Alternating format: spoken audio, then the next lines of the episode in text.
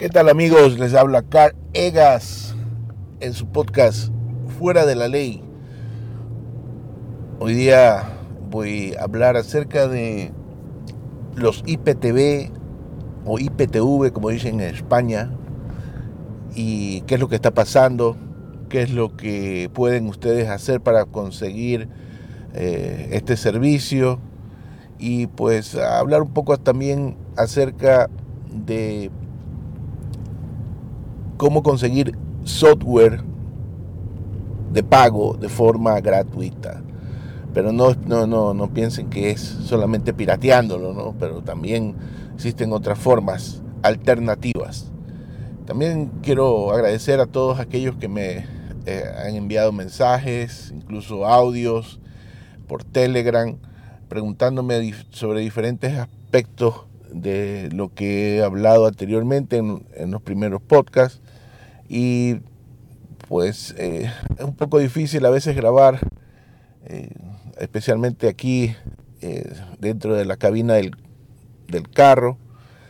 Uno tiene que estar también atento al tráfico y pues a veces no me puedo concentrar muy bien. Así que les pido disculpas si es que no he tenido la periodicidad esperada.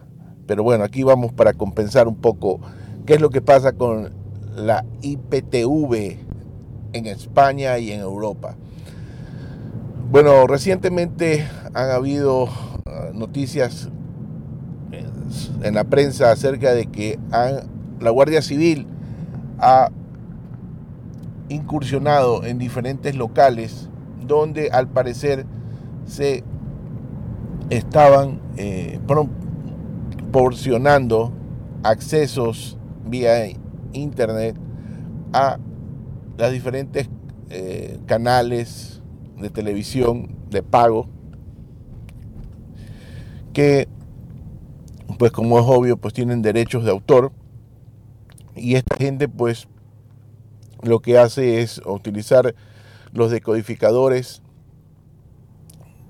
de los servicios de pago y transmitir la señal a través de internet previa a la conversión de estas señales, ¿no? Porque todas estas vienen encriptadas, pues y de ahí, pues en el decodificador, como su nombre lo indica, pues se produce la decodificación de la señal y ellos, pues utilizando alguna capturadora de vídeo, pues hacen la conversión de la señal. Esto no solamente ha pasado en España, también he visto que en Italia, por ejemplo, la Carabinieri eh, también han hecho lo mismo y al parecer es algún tipo de incursión que se está organizando a, nivel europeo para contrarrestar este tipo de piratería. Ustedes saben muy bien que los canales de cable pues cuestan mucho, ¿no? El servicio. Y pues estos proveedores de IPTV te pueden estar cobrando de 8 a 10 euros en, en algunos casos mensuales por darte una parrilla de canales, especialmente lo que tiene que ver con el fútbol, deportes, eh, películas, canales que, como HBO, Cinemax, ¿no? FX, que son pues eh, algunos canales que eh, son codiciados por la gente para, para ver. Entonces, eh, es obvio de que uh, por un poco la gente entrara en una especie de pánico, ¿no? Y con la gente me refiero a los que venden o revenden este servicio, porque lo que quiero explicar un poco es cómo funciona el negocio de estos IPTV. Los IPTV no solamente existen de esta forma, digamos, un poco artesanal, en el cual pues alguien conecta muchos decodificadores, eh,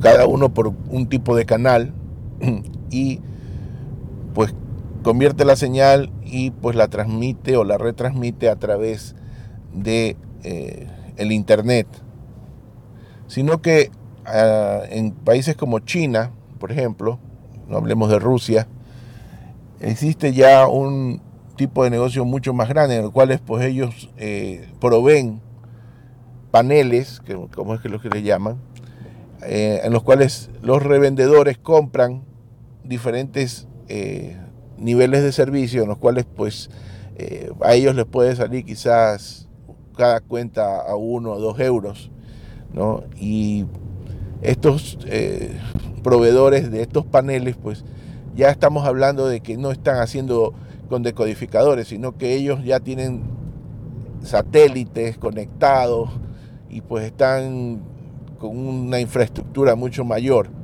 digamos a nivel un poco de data center. Y pues estos, especialmente en China, eh, hay pues uno famoso se llama Extreme, eh, el cual pues también pueden encontrar ustedes en AliExpress muchos revendedores que les venden a uno, dos dólares, eh, o incluso a nivel anual les, quieren vender el servicio, ¿no? 20 dólares, cuestiones así. En todo caso, este tipo de eh, proveedores ya son un poco mega IPTV o IPTV y pues generalmente pues están en países en los cuales no son tan fácil que existan este tipo de redadas en los cuales pues eh, dan o acaban con el servicio de ellos. Lo que pasa que generalmente con estos proveedores lo que se trata de hacer es a, nivel de los eh, servicios de internet bloquear el tipo de señal, ya sea a través de puertos, eh, a través de algún tipo de eh, bloqueo de DNS.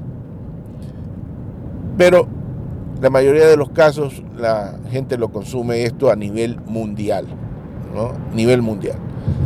De ahí pues existen eh, estos proveedores, digamos, los artesanales, ¿no?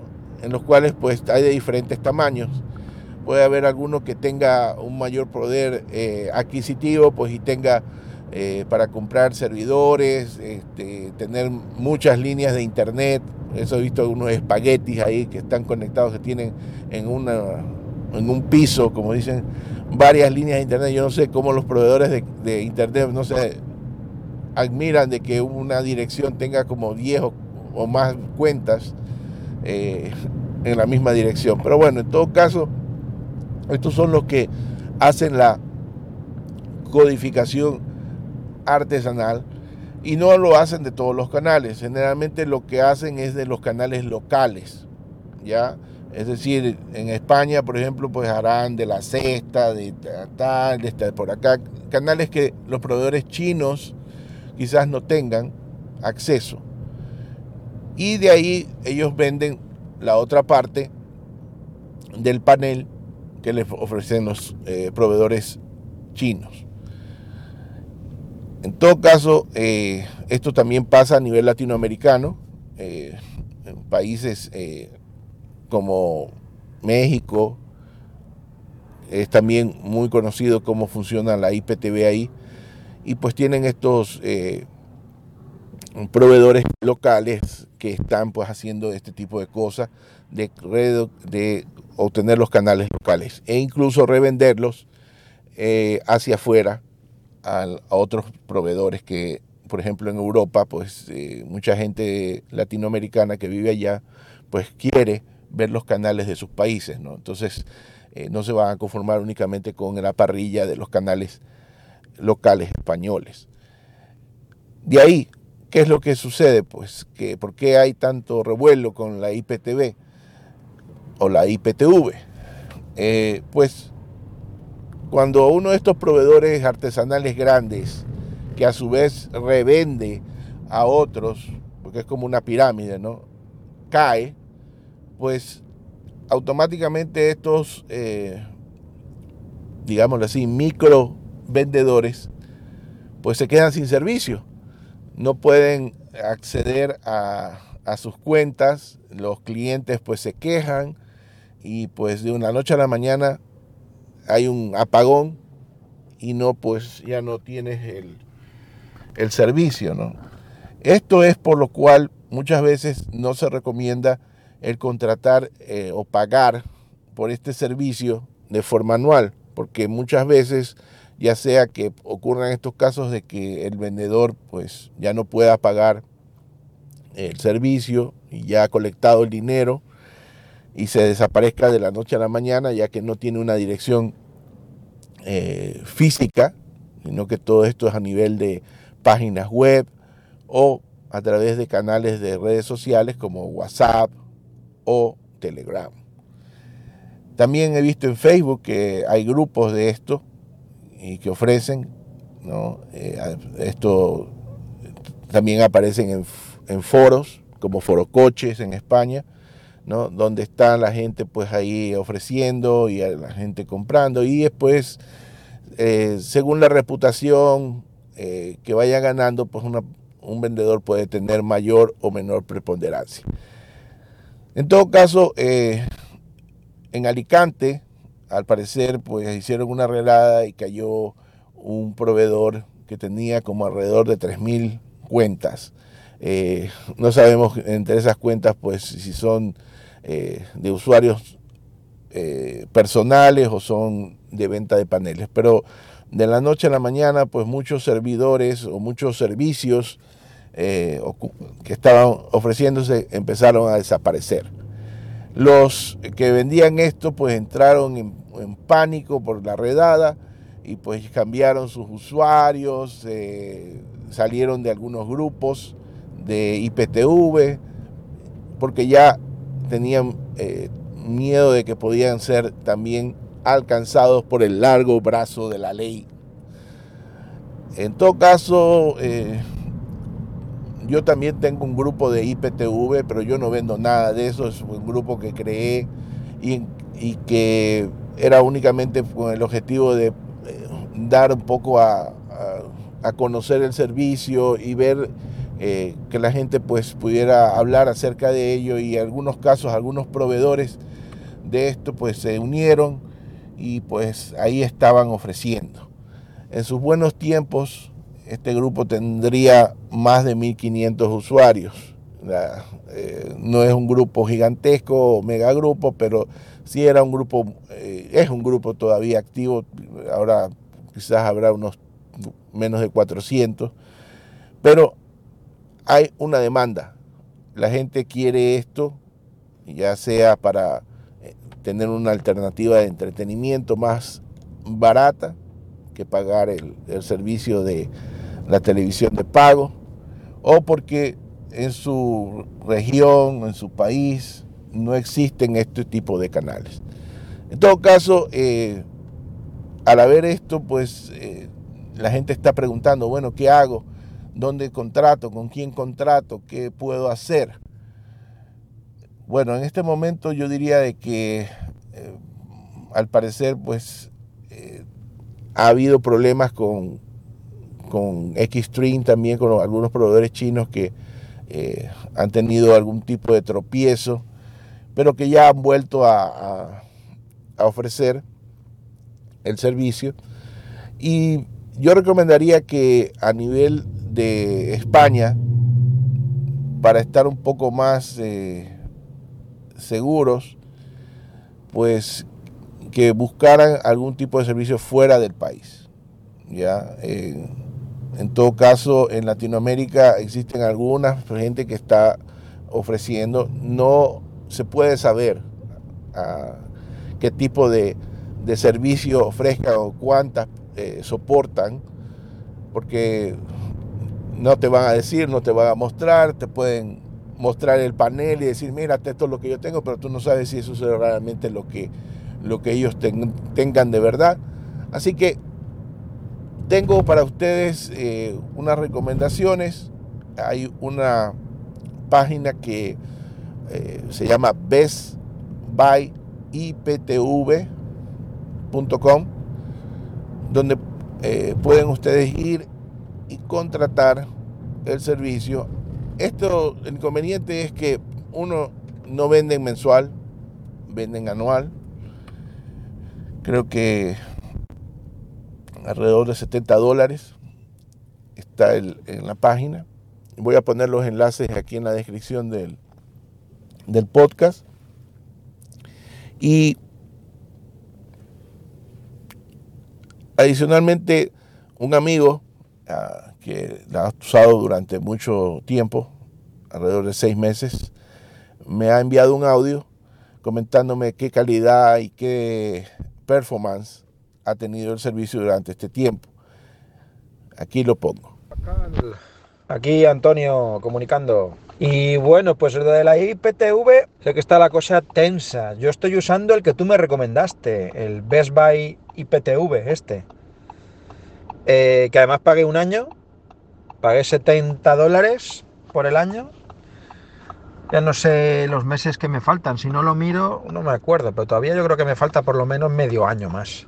No va mal, tampoco va perfecto, hay días que me va muy bien y no se corta nada y hay días que, se me cortan los canales y se me desconecta.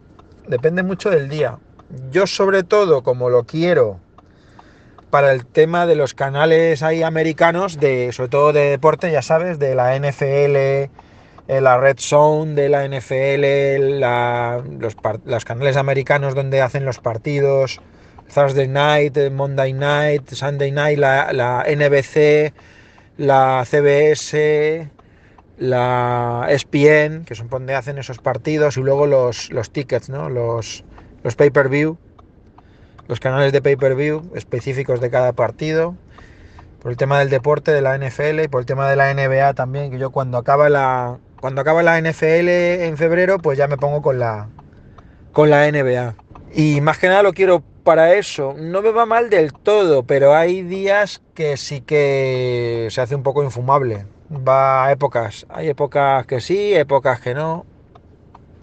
Si me dirías si lo voy a renovar, pues no lo sé. Todavía me lo tengo que pensar. Si no encuentro nada mejor, seguramente sí lo renovaré. Pero si encuentro algo mejor, que lo veo difícil porque he hecho algunas pruebas y los proveedores de por aquí no tienen tantas cosas de, específicas americanas, tantos canales como, como este, pues no sé, de momento sí me quedaría con este, pero de aquí a que acabe la suscripción, pues, pues no lo sé. Va, va aceptable, pero tampoco va súper perfecto. Ayer, por ejemplo, viendo la Red Zone, sí es verdad que lo podía ver, pero cada 4 o 5 minutos, ¡pum!, se me desconectaba y tenía que volverle a conectar. Volví a coger enseguida la imagen, pero me daba cortes, me daba cortes. Pero bueno, eso es lo que hay. Está la cosa un poco fea, hay que aguantar con lo que, con lo que hay, Carlos. Bueno, por lo visto, este amigo es un fan a muerte del fútbol americano. No como esos otros improvisados que quieren hablar de fútbol y nunca han tocado el ovoide. Pero me alegra de que esté eh, contento con el servicio y que pues esté buscando quizás alguna otra alternativa.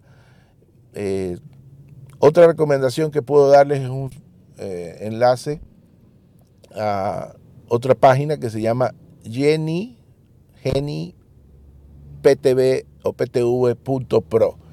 Esta es otra página que a diferencia de la de Best Buy y PTV ofrece eh, cuentas mensuales también anuales, pero también mensuales, así que pueden ustedes este, adquirir y ver cómo les va funcionando. Porque esto, ya les digo, no, es algo constante, no puede ser que en algún momento tenga alguna caída, tenga algún problema, algún canal, por la forma en la cual está hecho. Esto no es eh, Disney Plus, no es Netflix, no tiene el mismo tipo de ancho de banda, ni, múltiples servidores.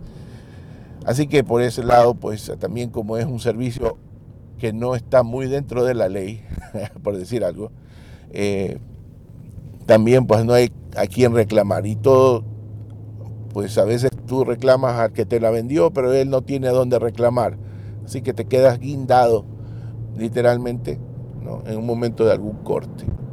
Eh, en todo caso, ambas eh, páginas web ofrecen pruebas algunas de 48 horas, otros de un día, en las cuales puedes eh, darte cuenta de qué es el contenido que ofrecen, si te conviene o no la parrilla de canales que tiene, y pues eh, tomar una decisión. De ahí eh, me han contactado por el grupo de IPTV, algunas personas que quieren ofrecer de Latinoamérica el servicio, pero ya les digo, pueden contratarlo, ver qué tal, pero eh, estos revendedores pues eh, no son personas que están con una infraestructura, sino que dependen de otros, ¿no? Y ya ahí pues ustedes pueden contratar mes a mes para ver qué tal les va, pero me ha llamado la atención de que en algunos casos pues tienen los canales, de la parrilla de España, deportes, incluso de Estados Unidos, pues como mi amigo que me mandó el audio, pues está la NFL, la NBA, ESPN, Deportes Español, ¿no? Pues muchos de los canales de películas, todos están eh, en español latino, ¿no? Así que a veces pues eh, no les vaya a agradar ese tipo de contenido con esa traducción. Pues ahí ustedes tienen que ver y decidir y evaluar qué es lo que les conviene más. Para utilizar estos servicios, generalmente, pues muchos eh, ya dentro del Smart TV tienen la aplicación para poder eh, agregarlo. Otras veces tienes que comprar una aplicación como OTT Player o SSPTV, dependiendo del modelo o marca del, del Smart TV, tendrá o no acceso a este tipo de aplicación. Pero yo prefiero generalmente utilizar el Apple TV, Mi Box, una caja de Android o cualquier otro eh, reproductor que esté conectado a la televisión. Eh, en el caso del Apple TV, pues hay aplicaciones como Cloud IPTV, eh, también están otras como IPTV Pro, algunas aplicaciones tanto en Android como en iOS que funcionan muy bien y que te permiten poder acceder al contenido de estos IPTV. Bueno, eh, creo que he cubierto un poco esto, que no tiene de nada lado oscuro. Para mí el IPTV es una forma ¿no? en la cual eh, te ofrecen un servicio que en todo caso eh, tiene derechos de autor,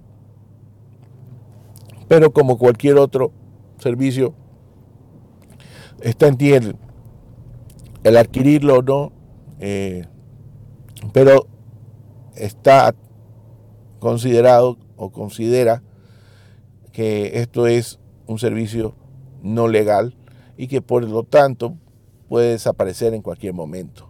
¿no? Estas redadas siempre ocurren, eh, siempre se incursiona y pues como ya les digo, dependiendo del tipo de proveedor al cual capturen, pues pueden ser que el que te vendió este servicio también caiga. Caiga en el sentido del servicio, ¿no? Quizás no lleguen a él a encerrarlo, pero sí eh, va a caer el servicio y quizás hasta que pueda obtener otro eh, le va a tomar algún tiempo. Y pues no esperen devoluciones en el caso de que hayan pagado anuales, ¿no? Me ha pasado que eh, he visto que algunos pues desaparecen, ¿no? Eh, incluso cambian de nombre y vuelven a, con otro otro nombre para vender, pero ya se sabe, ya se conoce a veces cómo, cómo son. Y pues ni más contratar con ellos. Bueno, eh, vamos a hablar un poco acerca de software, de programas, eh, en este caso de cómo obtenerlos. un paquete que es casi por defecto que se instala en todo computador nuevo, pues es el Office. El Office eh, es el paquete por defecto que se necesita, ya sea por sus aplicaciones Word, Excel o PowerPoint, que son pues las más populares a nivel de los entornos de trabajo y estudiantil.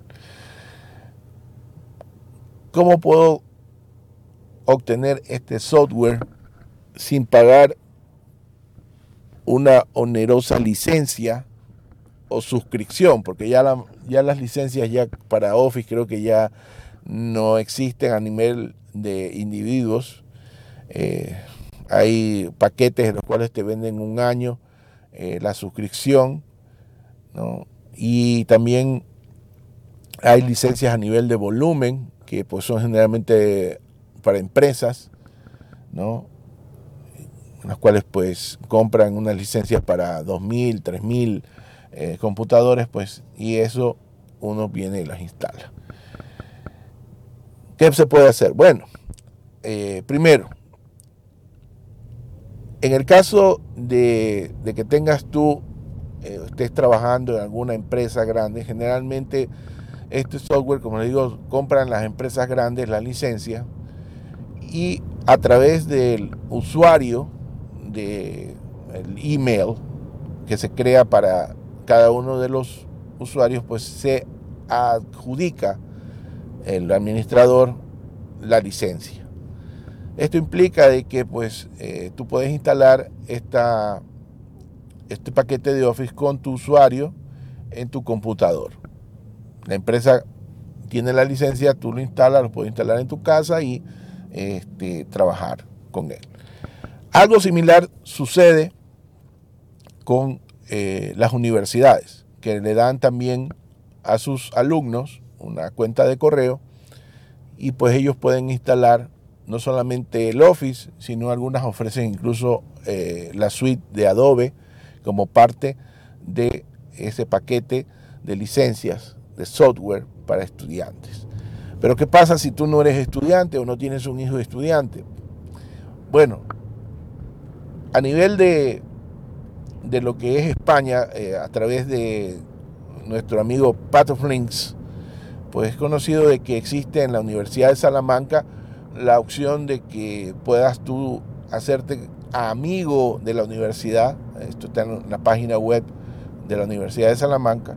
Tienes que pagar una membresía, eh, creo que son 20 euros o algo así. No sé, no recuerdo bien si es anual o algo o mensual. Eso tendría que eh, verificar.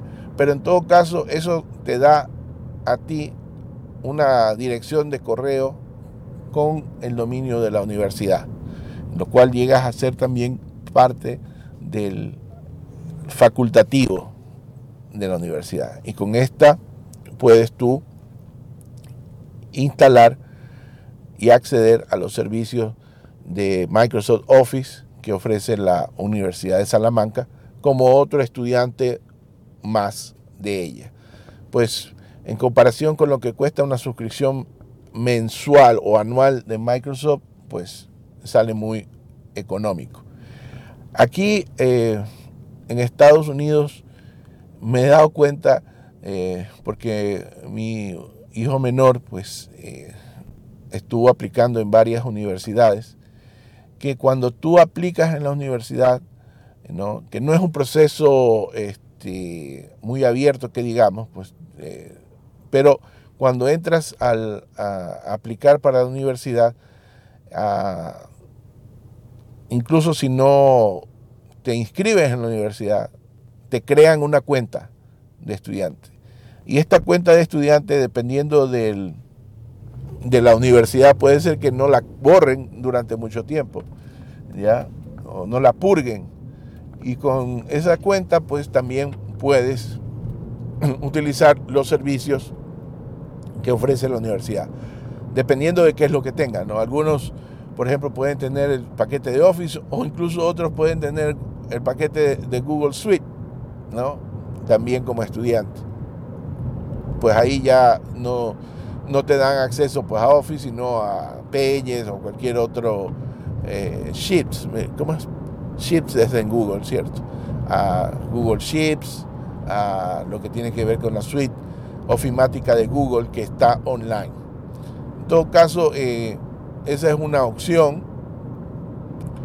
que pueden eh, ver en cuáles universidades, adicionalmente a la Universidad de Salamanca o puede ser la Universidad Autónoma de México o cualquier otra, que puedan, universidades que tengan este tipo de licencias y así poder acceder a ellas.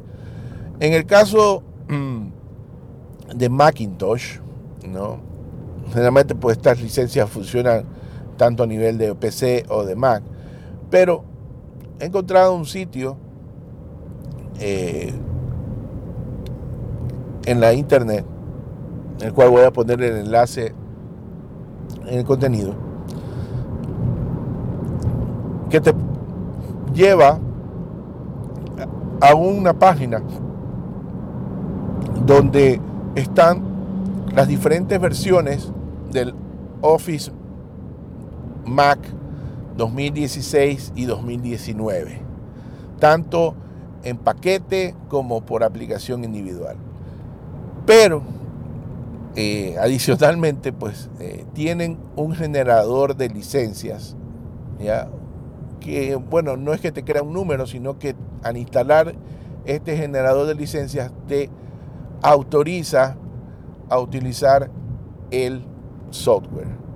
Pero con el inconveniente de que eh, ustedes saben que en Office generalmente pues eh, existe la parte online en la cual con la cuenta pues tú tienes acceso al OneDrive o a guardar tus eh, documentos en la nube. Pues en, esta parte de aquí no, la licencia no genera pues una cuenta de, de, acceso a esa parte. Así que la parte de almacenar en la nube no va a estar disponible a menos pues que eh, tú compres pues la parte de OneDrive, ¿no? Una, una, suscripción pues y con esa misma cuenta pues utilices la parte de Office en la nube.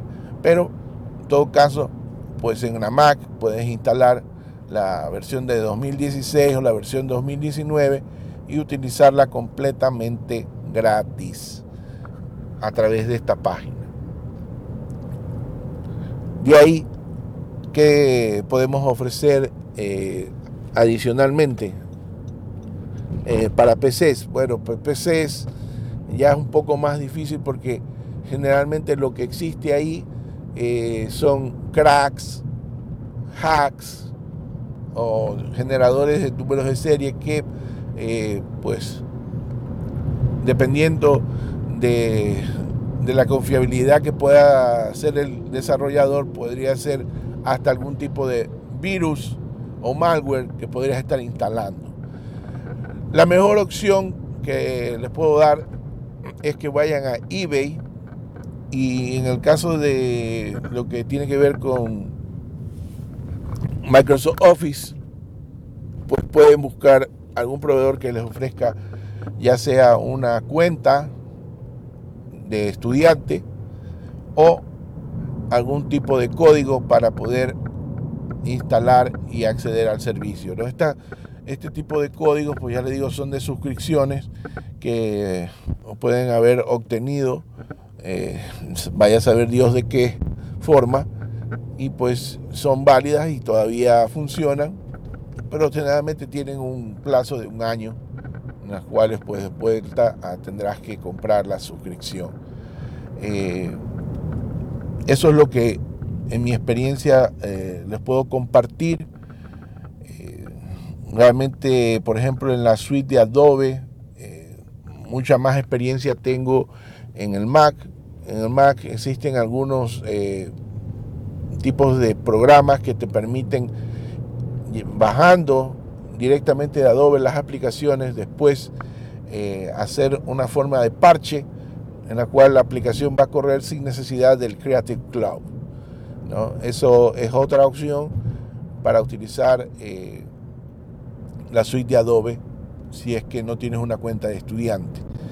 Pues eh, es una forma, existe para poder usarla. Esto también está tanto a nivel de, Mac como de PC.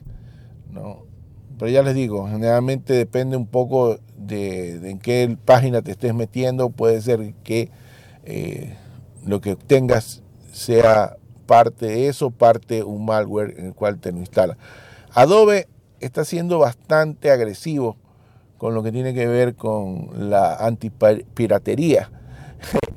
eh, una de las cosas que hace, y que me parece que es completamente nefasto, es que sin que tú te des cuenta, te instala, te instala una aplicación que chequea tu número de licencia o tu servicio y te sale una ventana, un pop-up, cada vez y cuando que estés utilizando el software diciéndote que eh, Adobe ha detectado que este software está eh, fuera de, de, licencia y que pues te advierte de que consigas una licencia.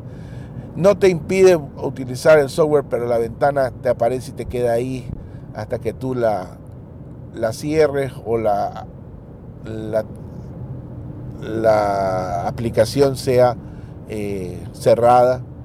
En el caso del Mac, a veces a través del Aptic Console, no, porque no aparece dentro de las aplicaciones que están corriendo. Es una aplicación oculta.